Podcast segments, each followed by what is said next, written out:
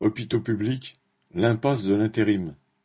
Depuis le 3 avril, la rémunération des médecins intérimaires dans les hôpitaux publics est plafonnée. Cette mesure gouvernementale est censée soulager les finances des hôpitaux, mais suscite des inquiétudes sur leur capacité à disposer d'assez de médecins. La pénurie de médecins touche les hôpitaux depuis longtemps, aggravée par le manque dramatique de médecins de ville. Dans cette société, la santé publique n'échappe pas à la loi du marché. Les hôpitaux s'arrachent les médecins disponibles en rémunérant les gardes de vingt-quatre heures à des tarifs parfois exorbitants. Ainsi, certains anesthésistes, chirurgiens, obstétriciens ou pédiatres très demandés assurent des remplacements au prix de quatre mille et même cinq mille euros la journée. Des médecins sont devenus de véritables mercenaires, profitant à fond d'un marché où ils sont en position de force. D'autres, déjà en poste, prennent sur leur congé pour boucher les trous d'autres hôpitaux et sont rémunérés plus raisonnablement de 2000 à 2500 euros par jour.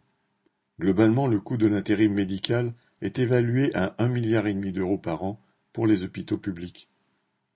Le gouvernement voudrait s'attaquer à cette dépense, dont la politique de l'État, qui a voulu faire des économies sur la santé en limitant le nombre de médecins, est entièrement responsable. Les représentants des médecins intérimaires protestent évidemment contre la limitation à 1390 euros brut du paiement pour la journée de remplacement. Selon eux, ce tarif n'intéressera plus les intérimaires potentiels.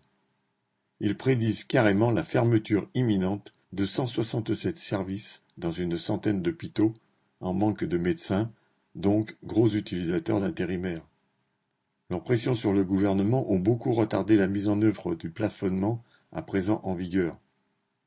La loi date de 2016 et le premier tarif plafonné de 2018. Il n'a pas été appliqué et une seconde loi a été votée en 2021. Puis, le ministère de la Santé a reculé à plusieurs reprises son application, finissant par fixer un tarif à 1170 euros qu'il a augmenté de 20% juste avant le 3 avril. Quel effet aura le plafonnement?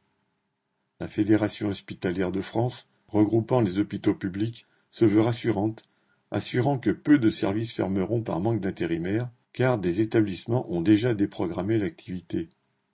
Autrement dit, les lits sont fermés d'avance, les soins limités, les directeurs d'hôpitaux rassurés, et tant pis pour les malades. Les économies budgétaires ont donc entraîné une hausse des dépenses, avec un recours croissant à l'intérim médical d'un côté, et de l'autre, en retour, des fermetures de lits par manque de personnel. Le gouvernement louvoie entre ces écueils et pilote à vue un système hospitalier naufragé. Lucien Détroit